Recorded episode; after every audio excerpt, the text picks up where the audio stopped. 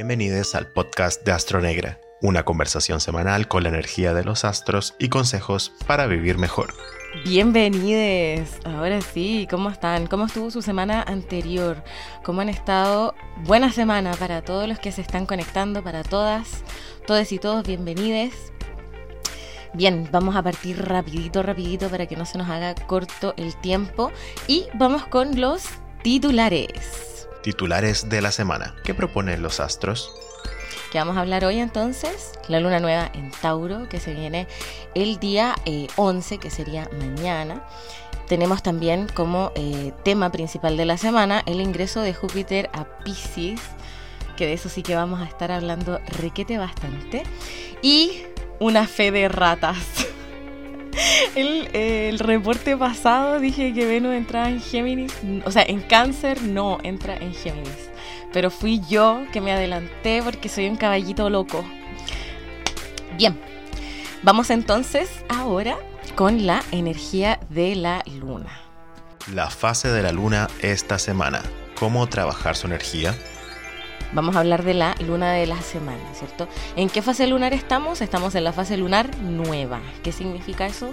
Ustedes ya más o menos lo saben, ¿cierto? Si nos vienen siguiendo hace un tiempo, si siguen otras cuentas de astrología también, saben que cada luna nueva es un periodo de siembra, ¿cierto? La luna se esconde, en el cielo no está. ¿Para qué? Para que nosotros hagamos lo mismo, escondamos nuestras intenciones en el interior y las sembremos, ¿sí? Lo hemos conversado también en otras ocasiones. La gracia de acoplar tu desarrollo personal a los ritmos de un calendario tiene todo que ver con lo que hacían precisamente los antiguos para usar el calendario. Los, antiguos usaban el calendario para saber cuándo tenían que sembrar, ¿cierto? En este caso, la luna nueva, pero también para saber cuándo tenían que cosechar. Entonces, nosotros desde Astronegra utilizamos el sistema calendario como una forma de sacarnos frutos y de ir con el tiempo, en este caso de la Tierra, de la Luna y del Sol, ¿cierto? Nosotros usamos el calendario sol y lunar, por supuesto, ¿ya? Eso como aspecto general de la Luna Nueva. Ahora bien, ¿qué pasa con la Luna Nueva en Tauro de esta semana? Como decíamos, se va a dar el 11 que sería mañana, las noches de rituales y magia, yo les recomiendo que las hagan el lunes, hoy en la noche, martes 11 en la noche y miércoles 12 en la noche. Son los mejores días. Bien, ¿y para qué sirve la luna nueva en Tauro? ¿Qué nos está invitando a hacer los astros con esta configuración que se nos presenta hoy? Retomando entonces, ¿para qué nos sirve esta luna nueva que vamos a tener mañana, pero que como les decía se comienza a sentir hoy y dura hasta el miércoles? La energía de luna nueva dura dos semanas, o sea, va a estar durando hasta finales del mes, hasta el 20 aproximadamente, perdón, hasta el 30 de mayo en este caso. ¿Sí? Entonces, es importante que en estas dos semanas, ¿cierto? Que decíamos que son de luna nueva, comencemos a tener acciones, ¿cierto? Que tengan que ver con la energía taurina y que nos hagan sacar lo mejor de ella para nuestras vidas. Nosotros sabemos que una técnica para, eh, para conocer en qué lugar de tu carta cae la luna nueva y qué energía de la casa puedes usar es precisamente ver los grados, ¿cierto? De la lunación y ver en qué casa te cae. Si tú por alguna razón no conoces tu carta astral y quieres trabajar igualmente con esta energía de la luna nueva en Tauro? Por supuesto que se puede hacer sin conocer el grado. ¿Por qué? Porque la verdad es que frente a los astros lo que manda es la conciencia. Entonces, si yo con mi conciencia, con mi deseo, le doy la orden al universo de que quiero trabajar por ejemplo, el área de mis finanzas, un área muy taurina, el área de mi autoestima, el área de mis, eh, de mi corporalidad, ¿cierto? De, cómo yo me percibo en mi autoestima, ¿cierto? De cómo, eh, de cómo entiendo, por ejemplo, mi pertenencia corporal, etcétera. Tus deseos son órdenes siempre, son órdenes que mandamos al universo. Entonces, sin importar en qué casa caiga esta energía, igual la puedes usar para lo que quieras. Solo que tienes que acoplarte al lenguaje, en este caso, de Tauro. ¿Y cuál es el lenguaje de Tauro? El valor. ¿Sí? De eso vamos a estar conversando ahora. Bien, entonces, como decíamos, Luna Nueva en Tauro, ¿cierto? Se va a estar dando en el grado, aquí lo tengo, la carta astral del evento tenemos que se da en el grado 21 del signo, es decir, en el último decanato, ¿cierto? Porque estamos precisamente eh, ya en la última, entrando a la última semana del signo. ¿Qué configuraciones interesantes tenemos a propósito de esta luna nueva en Tauro, ¿cierto? Sabemos que una luna nueva es la conjunción, o sea, el junte, la asociación entre el Sol y la luna. Están ambos en el grado 21. ¿Quién más está en Tauro? Urano. ¿Dónde está Venus, que es la regente de esta luna, ¿cierto? Cada evento tiene un regente. Venus entró ayer a Géminis. ¿Y qué otras configuraciones interesantes tenemos? Lo primerísimo, súper importante primero.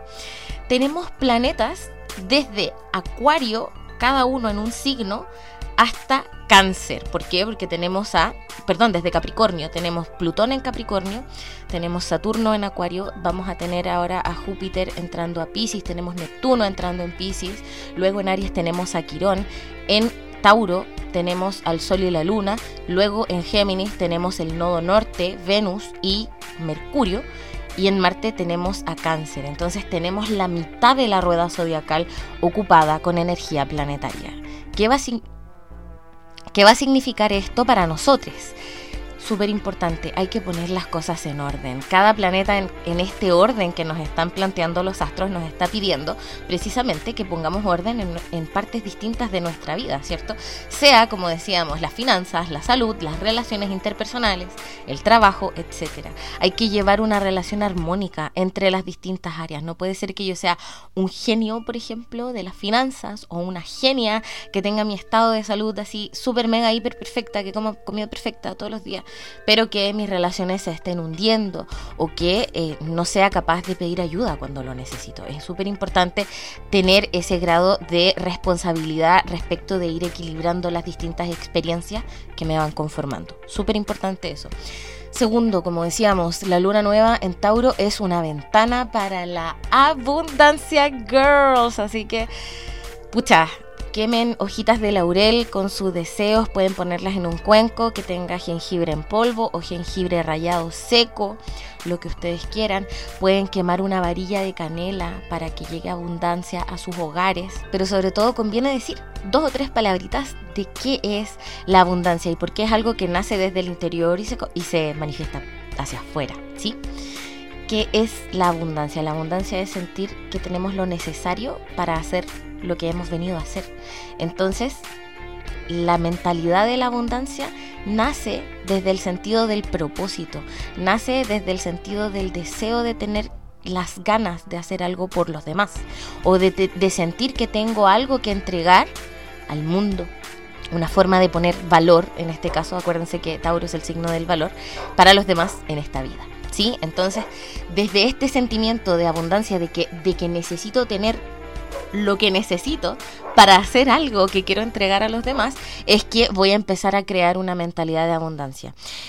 Sean, lo han escuchado en seguramente en otras páginas o también incluso acá en Astronegra a propósito sobre todo de la cuenta del Homer y de cuál es el beneficio de la gratitud, por ejemplo, para generar abundancia. Ahora se los voy a contar como un secreto un poquitito más largo. Resulta que la abundancia, ¿cierto? Como decíamos, es sentirme tranquilo o tranquila de que voy a tener lo necesario para hacer lo que yo quiero hacer. Abundancia no es tener todo lo que yo quiero y que nadie tenga más nada. Tomar más de lo que necesito es lo que hace las células cancerígenas, por ejemplo. Entonces tampoco queremos eso.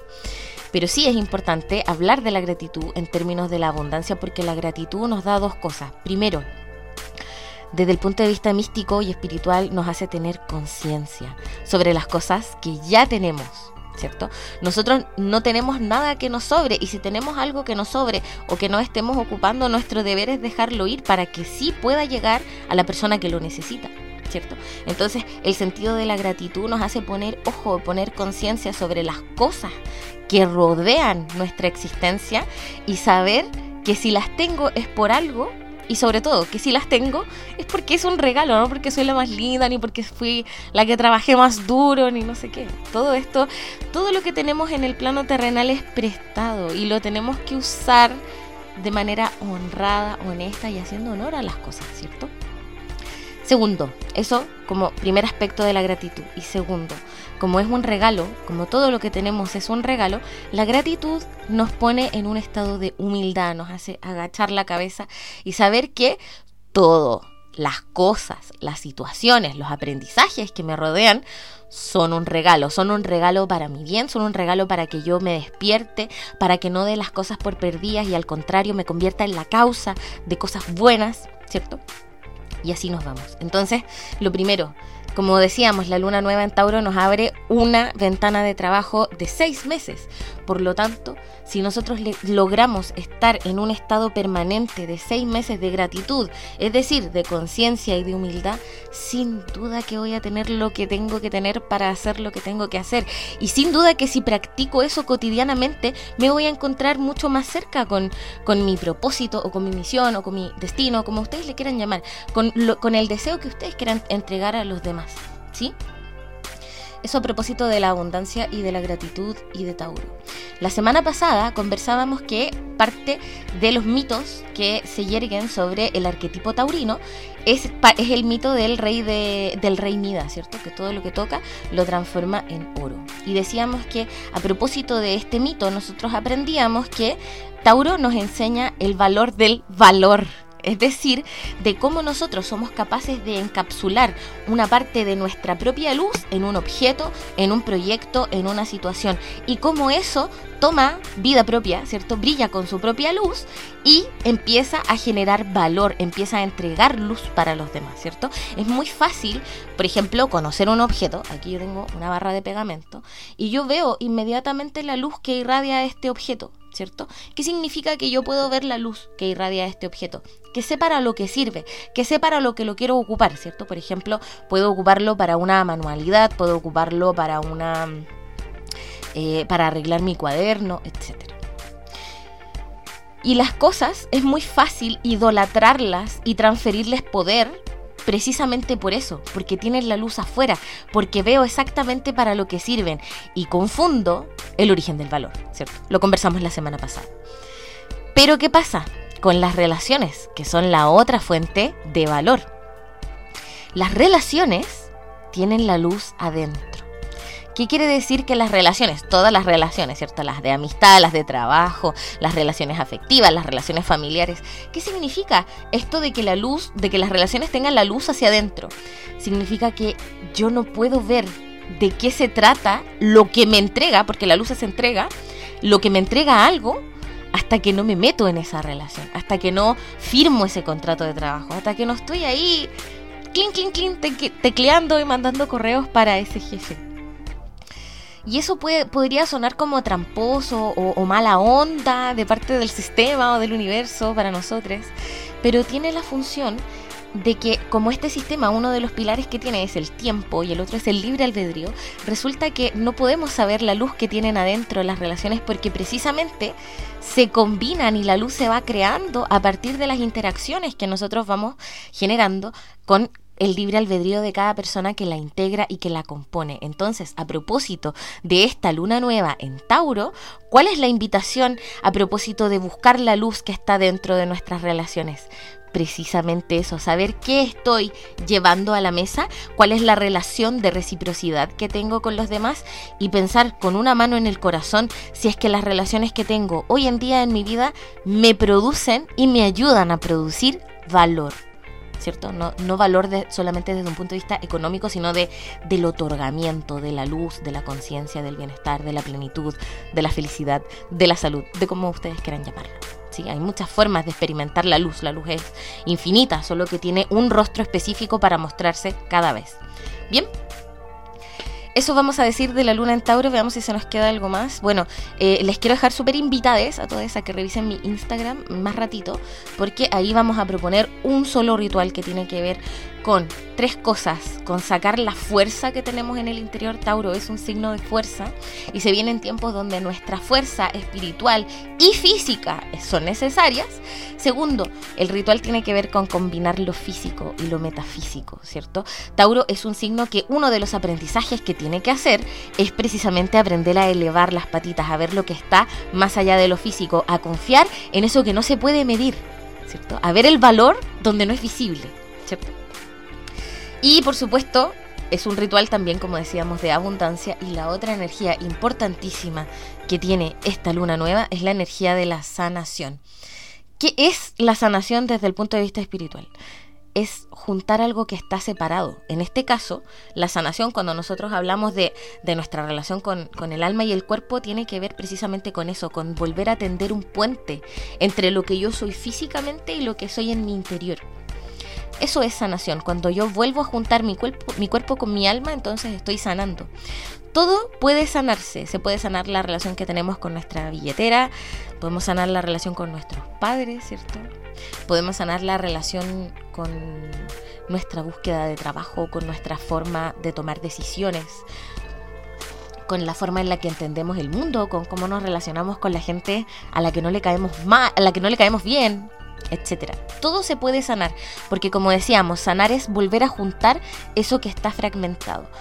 Vamos a decir algo súper importante con esto. Hay muchas, muchas personas, muchos jóvenes de nuestra edad que para sanar y para juntar eso que está separado, eso que es su alma de su cuerpo, necesitan separar algo afuera. Por ejemplo, separarse ellos mismos o ellas mismas de sus troncos familiares, de momento, para poder llegar a, llegar a ser quienes son. Hay personas que se tienen que separar de la vida material que están llevando, por ejemplo. Tienen que renunciar a su trabajo o a veces pasa que las echan. ¿Por qué? Para que abran el camino de, sanación y se encuentren a lo mejor con que estaban haciendo algo que no les gusta, algo que las estaba haciendo sufrir o, o algún final que no podían a lo mejor ejecutar por ellas mismas.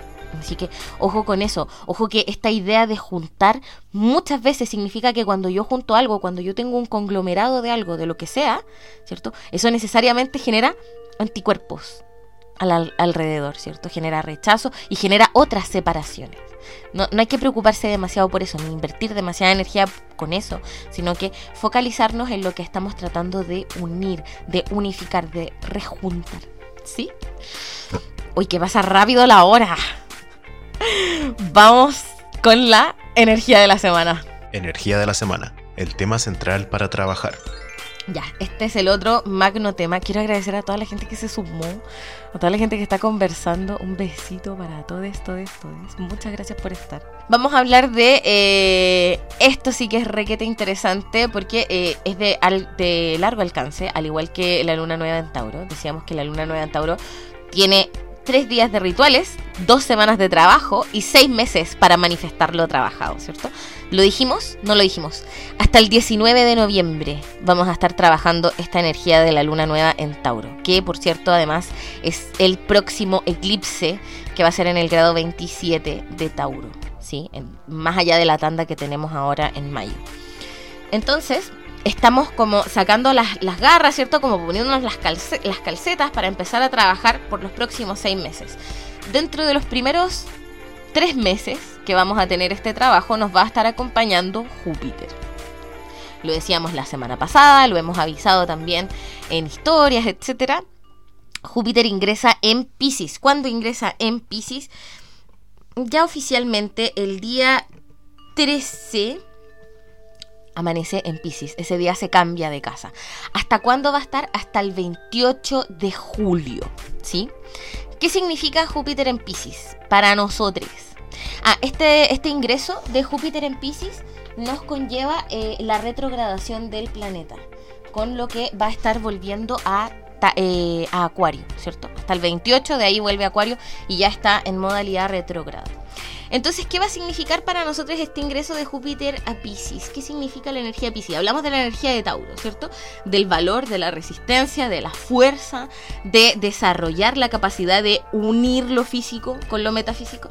¿Y qué vamos a hablar de Pisces? Pisces es pura, pura, pura, pura fe pura certeza interior. Pisces experimenta a Dios no desde un sistema de creencias, no desde una religión organizada, sino que lo experimenta desde la verdad del interior, desde la conexión profunda con su corazón.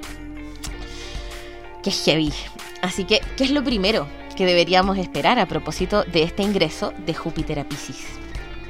Súper importante salir del closet espiritual, que yo creo que ya varias personas lo están haciendo, lo estamos haciendo. Y es muy difícil en realidad salir del closet espiritual. No, no lo quiero comparar con, no quiero no quiero decir nada de, otras experiencias de, salir al mundo a contar quién soy. Pero ¿qué pasa con la parte espiritual del ser humano? La primera barrera con la que nos encontramos para confesar nuestro mundo espiritual interior son precisamente las religiones organizadas, que se han encargado de dominar, de matar, de perseguir, de distorsionar entonces, cuando uno hace una, cuando cualquier persona hace una confesión espiritual, ese es el castigo que se lleva, estar asociado con ese tipo de personajes, con ese tipo de personas, estar asociado a ese mundo de ideas. Este, este ingreso de Júpiter a Pisces precisamente tiene la lección para enseñarnos a aprender en la dirección contraria, para enseñarnos de que en realidad la fe y, esto como del origen, de la fuente, de lo que podemos llamar Dios, ¿cierto? Es algo que sucede mucho más allá de las religiones organizadas. ¿no? Nunca se han puesto a pensar de que por qué, no sé, por qué dos mil millones de personas en el mundo creen en, Jesús, por ejemplo, y le rezan todas las noches. ¿Cómo, ¿Cómo no va a tener un componente de real y de cierto eso? ¿Ustedes no creen que pasa algo cuando la gente se junta a bailar en la tirana, por ejemplo? Sin duda que pasa sin duda que pasa. Y, y no lo podemos cuantificar, no lo podemos medir, pero sí hay algo que, que se mueve ahí adentro, en el corazón, en los, como que uno empieza a respirar entrecortado y ahí es. Y ahí es que sucede. Entonces lo primero que vamos a tener precisamente es esta como este despertar espiritual colectivo, ¿cierto? Júpiter nos habla de los fenómenos que son masivos, porque Júpiter es el planeta más grande de nuestro sistema solar, entonces es un planeta que carga mucha energía seguramente es un proceso que va a pasar las, fronteras de lo personal y va a tomar ribetes colectivos. Ahora bien, este mundo terrenal está caracterizadísimo por la luz y por la sombra. ¿Y qué significa el despertar espiritual en su lado sombrío, en su lado dual? Significa que vamos a tener falsos líderes espirituales, falsos mesías, que la espiritualidad va a estar más desgastada y más... Em, vapuleada su, su imagen que nunca. ¿cierto? Entonces son tiempos que precisamente van a ser desafiantes para juntarse a conversar de espiritualidad, por ejemplo, porque el juicio social va a ser muy pesado, Aquí una amiga nos cuenta, es súper complicado mostrar quiénes somos. Cada vez que me atrevo a decir lo que realmente pienso de algo, me tratan de loca o de borracha. Nuestra amiga es Pisces. Yo la entiendo de todo corazón, porque yo también lo siento así. ¿Qué pasa también? A propósito de lo que decíamos de lo grande que es Júpiter, se despierta un gigante. Esto es como los textos cuando dicen un fantasma recorre Europa. Bueno, un fantasma recorre América Latina.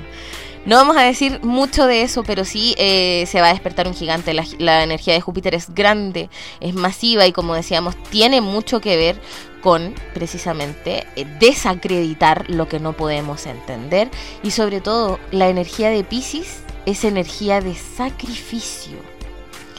En otras configuraciones piscianas que hemos tenido en el pasado, hay almas que han ido al sacrificio para que nosotros, los que quedamos acá vivos y vivas, despertemos y podamos ser la causa de sucesos distintos, de realidades más compasivas, ¿cierto? De eh, generar acciones que sean más justas mm, para todos, para todos y todas.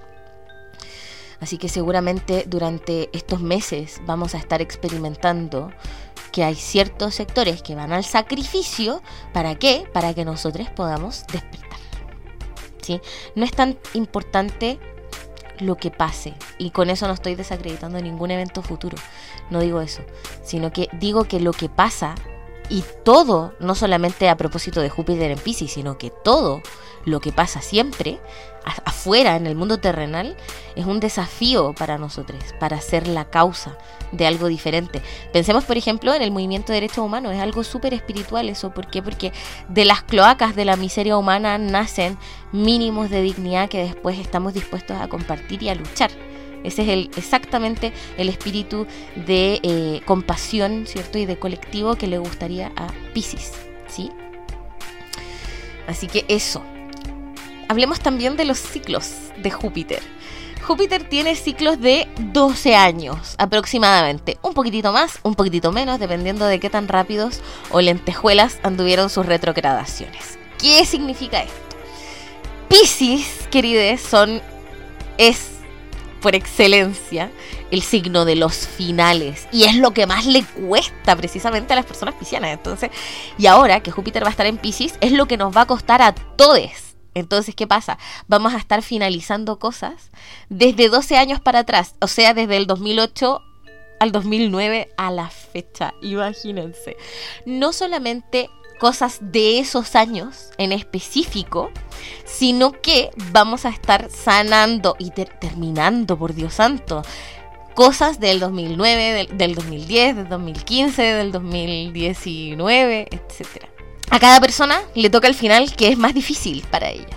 ¿cierto? Y son finales que tienen que ver precisamente con nuestros eh, aprendizajes sobre poner límites, sobre no sacrificarnos, sobre no hacernos eh, la víctima, ¿cierto? Sobre poner límites emocionales, sobre aprender a controlarnos. No digo emocionalmente, sino que controlarnos en nuestros pensamientos para no alimentar emociones que sabemos que nos van a predisponer mal. Y así, todos vamos a estar enfrentando cada uno, cada uno en la medida de su zapato, cuál es el final que tiene que hacer. De esto de los finales tenemos dos patitas. ¿Por qué? porque Júpiter va a estar en Pisces, como decíamos, ahora hasta final de hasta finales de julio, que incluye Júpiter retrógrado, ¿cierto? Decíamos, pero también Júpiter va a estar en Pisces durante todo el próximo año, durante todo el 2022. ¿Qué va a significar eso y por qué tenemos esta entrada como previa? Precisamente porque vamos a tener una mirada adelantada de lo que va a estar sucediendo para nosotros en términos emocionales de estos eh, de este trabajo de finales de decir bueno yo no puedo aguantar este rol no puedo sostenerlo una vez más no puedo sostener este vínculo necesito seguir adelante y no me puedo llevar a esta persona a esta realidad a este grupo de amigues etcétera bien entonces qué pasa con esto de Júpiter en Pisces vamos a tener primero tareas en el, en el ámbito de lo cercano, ¿cierto? A propósito de la fortaleza que proponíamos, sobre todo de la luna nueva en Tauro, pero también vamos a tener entonces una como un ojito acá en el presente y otro para adelante, o sea, tengo que saber que estos estos pequeños asuntos cotidianos que yo esté resolviendo ahora van a ser, ¿cierto? Como la antesala o la preparación para el 2022 y la gran tarea que tengo que hacer. Eso con Júpiter en Pisces. Y otra cosa que decíamos a propósito de la luz y de la sombra pisciana. Cada uno tiene problemas difíciles de terminar, ¿cierto? Hay cosas que, hay finales sobre todo que sentimos que no tienen que ver con nosotros, que estoy esperando que otra persona me dé una respuesta o que se digne hablar conmigo para que podamos terminar la situación. Pero en realidad siempre nos merecemos un final digno. Y ese final digno y la dignidad con la que podemos vivir cada final nunca, nunca está en manos de otra persona. Supongamos que yo tuve una relación muy tóxica con una persona con la que ya no tengo contacto o ya no quiero tener contacto. Y por alguna razón se me vuelve a aparecer a propósito de esta entrada de Júpiter en Pisces. Yo puedo elegir no contactar con esa persona. Puedo elegir poner ese límite y decir no. No quiere decir eso que voy a quedar para los próximos 12 ciclos, 12 años, perdón, o para el siguiente ciclo, sino que va a depender de la entereza con la que yo enfrente cada final el cómo ese final después se va a manifestar en mi vida.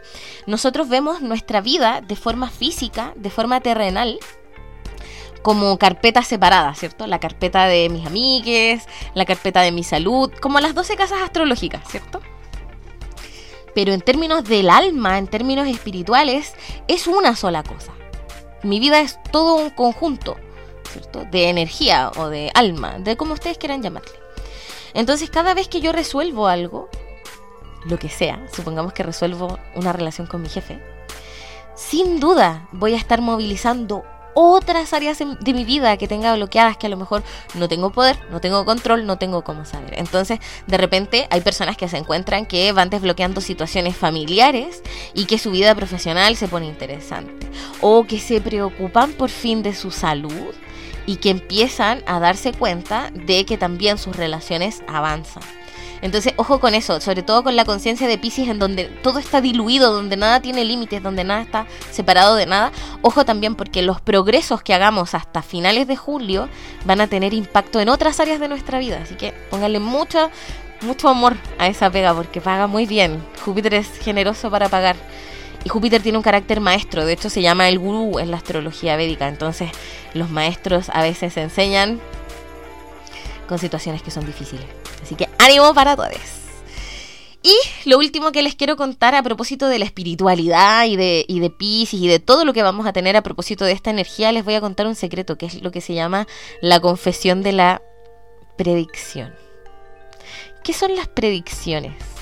¿Qué hacemos cuando predecimos algo para alguien? Por ejemplo, uno tira las cartas y sale loco. Y uno dice, ah, mira, tiene que ver con bla, bla, bla. O esta luna nueva en Tauro, ah, te cae en tu casa 7, ah, qué sé yo, socio y parejas. ¿Qué es una predicción desde el punto de vista místico y espiritual? No es otra cosa que un deseo. Una predicción es siempre y en primer lugar un deseo de quien la emite, sin duda, y por eso uno tiene que hacerlo con harta responsabilidad. Y uno sabe lo que se echa encima cuando está haciendo una predicción, pero también de la persona que lo recibe. ¿De qué depende que una predicción se vuelva cierta? de que la persona que emite la predicción y la persona que la recibe compartan una misma porción de luz, una misma porción que decíamos que es de plenitud, de otorgamiento. Cuando hay una unión de las luces de la persona que da y de la persona que recibe, ustedes pueden saber que esa predicción va a ser cierta, va a ser correcta. ¿Por qué? Porque se generó una alianza entre esas personas, en que se comprometieron a hacer que eso sea posible. Entonces, ojo con las predicciones, ojo con a quién le están entregando sus cavilaciones internas, las dudas, su capacidad de tomar decisiones, sobre todo porque vamos a enfrentar una época, como decíamos, donde va a salir lo peor de la espiritualidad a la luz. ¿Cierto? Tenemos que estar preparados para eso y también va a salir entonces lo peor de los líderes espirituales. Cada líder espiritual tiene su luz y su sombra. Hay series de eso no me voy a extender en ningún nombre, pero cada uno lo sabe. ¿Y es por qué? ¿Por, por qué pasa eso? ¿Porque las personas son malas? No, porque es parte de la dualidad que, eh, que vivimos en este mundo. ¿Cierto? Las mujeres entendemos muy bien la dualidad porque la energía femenina, por ejemplo, también es dual. Es secunda, es creativa, pero es destructora, por ejemplo. Es santa, es maternal, es abnegada, pero también es sexy, sensual, y, así, esa misma dualidad que nosotros experimentamos en lo femenino, por ejemplo, lo experimenta el mundo, porque la, esta tierra que vivimos es, un ente femenino, vivimos en una ella, y esta ella tiene estos polos que nos muestra, y esta dualidad, y a partir de esta dualidad nosotros vamos juntando, y a medida que vamos juntando nos ponemos y nos convertimos en causa de cosas nuevas. Así que eso les quería contar con las confesiones de la predicción, para que no le entreguen sus predicciones a cualquiera. Voy a leer algunos comentarios antes de seguir. Nuestra querida María Ignacia dice hay que recuperar la fe la humanidad y el respeto por la vida. Creer en Dios hoy en día es súper mal mirado, es simplemente porque no pueden sentir la fe en el corazón. Voy a llorar, soy ascendente Pisces. Gatita Testaruda nos dice, me hace mucho sentido, mis padres se separaron hace 10 años y aún todo es muy incómodo. Convoqué a una reunión familiar hace muy poco, fue muy liberador. Un besito. Gatita dice, ya siento que lo estoy llevando. ¿Qué sombras nos traerá? Capinu dice, creo que es necesario darle final a una relación tóxica con mi papá. Decirle adiós al padre que quise tener y no fue, aceptar el actual y mantener los límites claros. Pasemos entonces a los astroconsejos. Astroconsejos para una mejor semana.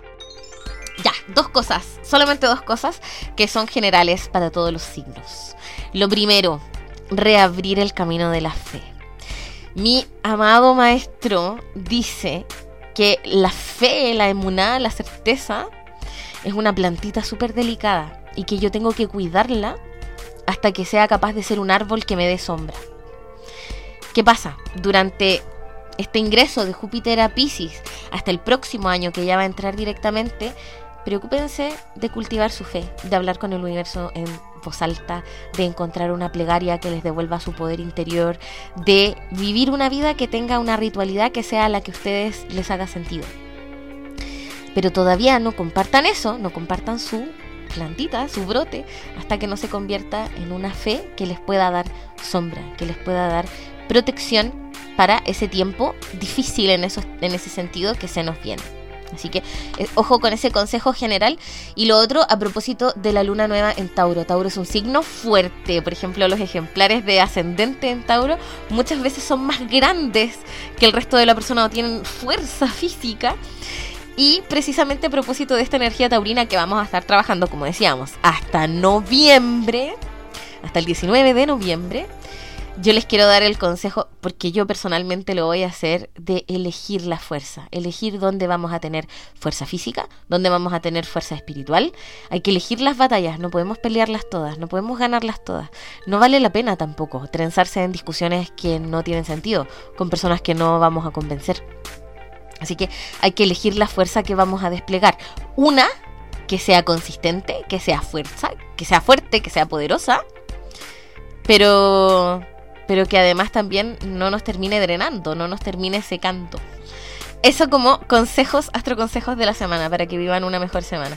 ¿Qué más les quiero contar? Bueno, a propósito de la luna nueva en Tauro, así como el último astroconsejo para vivir bien, es que esta es la última luna nueva que podemos cargar mazos, limpiar cristales, limpiar sus joyas, hacer plegarias, por ejemplo, a la luz de la luna ¿Por qué? Porque ya después la próxima luna llena, en este caso, va a ser un eclipse. Así que eh, ahí ya no recomiendo ni asomar la punta de la nariz afuera de su casa. Así que el 26 de mayo y el 10 de junio, de junio tenemos los eclipses. Así que esta es la última lunación donde vamos a hacer ritualidad y magia. ¿Qué dice la gente? Preguntas y no digas mi nombre. Nuestra amiga no tan tonto nos manda mensajes, deseos, buenos deseos a ver qué tenemos. Mira, aquí una chica nos dice, mi luna está en Pisces, ¿cómo afecta que Júpiter entre en Pisces? ¿A qué le pongo atención? A abrazos. Buenísima pregunta. Como decíamos, Júpiter tiene un carácter que es de maestro, es un profesor Júpiter. Entonces, cuando Júpiter ingresa en una, en una casa o en un signo donde nosotros tenemos algún planeta, ese planeta y la función que cumple ese planeta va a pasar por un proceso de maestría, de aprendizaje. En el caso de nuestra amiga que pregunta, su Júpiter, o sea, el Júpiter en tránsito va a pasar por su luna natal. ¿Qué es la luna? Primero, el sentido de la necesidad de sentirnos satisfechos. La luna es cuando somos guaguitas y nos dan pechuga y uno queda así llenito, llenito o llenita. Entonces, ¿qué es lo que primero vamos a aprender a propósito del tránsito con la chica que nos pregunta? Aprender a satisfacernos nuestras necesidades, saber cuáles son y cómo satisfacerlas. Segundo, la luna es un planeta amoroso, entonces vamos a estar aprendiendo muchas lecciones de nuestras relaciones, precisamente con una luna en Pisces, donde no pongo límites, donde soy demasiado entregada con los demás, donde me estoy sacrificando a cambio de nada. Tengo que aprender entonces lecciones de reciprocidad. Y a propósito también de la luna, las personas que tienen la luna en Pisces son personas muy mediúmnicas, muy psíquicas, entonces también tienen que abrir ese lado de su espiritualidad y sentirlo, incorporarlo dentro de su experiencia mundana. La Anto nos manda muchos besitos. Otra chica, Camila, nos pregunta qué pasa cuando uno quiere algo pero siente miedo de dar ese paso. Resulta, querida Cami, que el ego, lo hablamos la, en el podcast pasado, lo puedes profundizar ahí.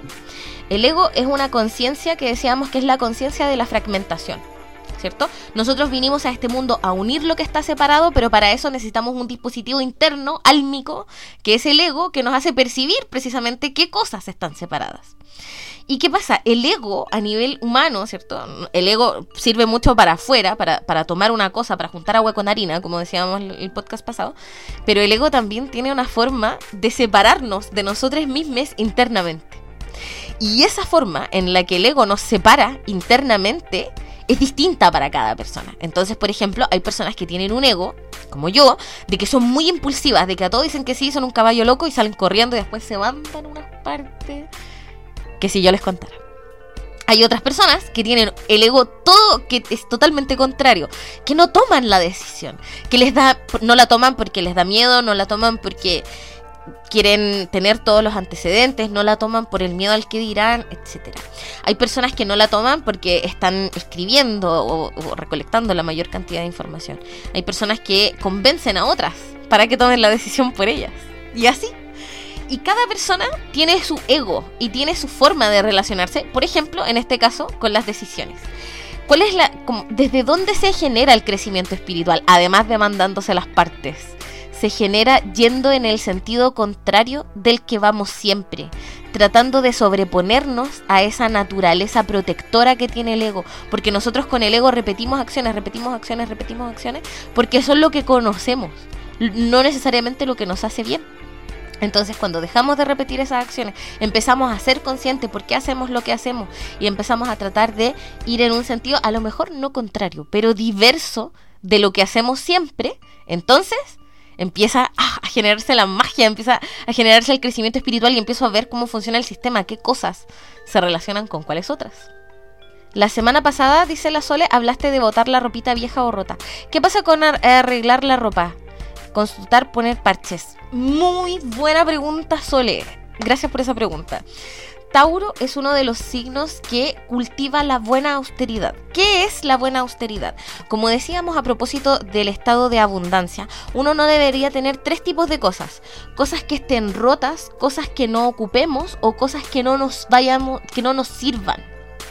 ¿Sí?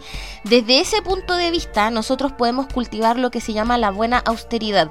Reparar, eso que está roto, ¿cierto? Entonces sería muy bueno reparar la ropa, darle un último uso antes de desecharla, eh, ahorrar eh, energía, por ejemplo, desconectando los cargadores, bajando la llave del agua cuando nos bañamos, no porque eso vaya a ser un cambio significativo en nuestra cuenta o en el consumo global de recursos, sino que porque eso nos hace a nosotros poner conciencia sobre cómo nos estamos relacionando con los recursos que nos entrega la Tierra. Y como decíamos, el estado de abundancia es tener lo que necesitamos para hacer lo que tenemos que hacer, no dar el agua y que esté corriendo todo el día. Eso no es abundancia. Entonces, es muy buena idea de darle una segunda vida a la ropita. La ropita desde el punto de vista espiritual es súper importante. ¿Por qué? Porque todo, por ejemplo, nuestro rostro emite chispas de luz nuestro cuerpo también. ¿Por qué? Porque nuestro cuerpo es la vasija de nuestra alma. Entonces, no hagan tal nunca de pescar una ropa que ustedes se pusieron y después pasarla por el suelo, hacerla un trapero. No hagan eso. Denle mejor una segunda vida. Pueden teñirla, pueden hacer, ponerle parches, ponerle botones, mostacillas y que tenga una nueva vida, que tenga un mejor uso en vez de, de que vaya al suelo o de que vaya a los desechos, que sabemos que además la ropa es un desecho que contamina muchísimo por la cantidad de químicos que intervienen en su confección. ¿Qué más preguntas? A ver, ¿qué pasa con quienes tenemos los planetas en los signos nombrados? Bueno, decíamos eso, que cada planeta es como que lo sacan al pizarrón. Nuestra, el, planeta es una función de la personalidad. La luna es la función de la seguridad, de sentirse queridos, de los límites, ¿cierto? Entonces, eh, pasa por una... esos planetas pasan por un periodo de maestría. Aprendemos a dominarlos de una mejor manera. Aprendemos a hacer que esos planetas trabajen para nosotros. Bien, la cita Javi nos dice, tengo mi luna en Tauro y Júpiter en Tauro. ¿Qué me recomiendo estoy chiquita? Que tengas, tú sobre todo Javi, que eres una mujer aguerrida, que tengas fuerza solo en una cosa. Solo en una pelea. En la más difícil, por cierto, pero solo en una. ¿Qué significa que la luna nueva esté cuadrando la entrada de Júpiter en Pisces? Que se vienen tiempos difíciles, por eso necesitamos fuerza, por eso nos van a hacer sacar músculo. Yasmín nos dice, tengo mi luna en Tauro, y Júpiter en cáncer, ¿cómo afecta esta oscuridad de la que hablan? Bueno, Júpiter en cáncer es tener la conciencia del hogar. Entonces vamos a pasar, vamos a ver cuáles son los límites, por ejemplo, de ese hogar. Bien, ya no alcanzo a responder más preguntas, me tengo que ir a mi siguiente compromiso. Les agradezco toda la sintonía que nos entregan cada lunes. Nos vemos la próxima semana. Que estén muy, muy, muy bien. Practiquen la solidaridad en esta luna nueva en Tauro. Es muy bueno hacer una donación anónima para entregarle una energía benéfica al universo y les deseo que tengan una excelente semana. Nos encontramos la próxima. Que estén súper bien. Chao, chao. Si te gustó este podcast y te fueron de utilidad las ideas que compartimos, cuéntanos en nuestras redes sociales, arroba astronegra en Twitter e Instagram. Si además quieres avanzar desde un horóscopo general a una lectura personalizada, no dudes en contactarnos para agendar una hora, ya sea de astrología, numerología o tarot. Agenda tu hora en astronegra.com.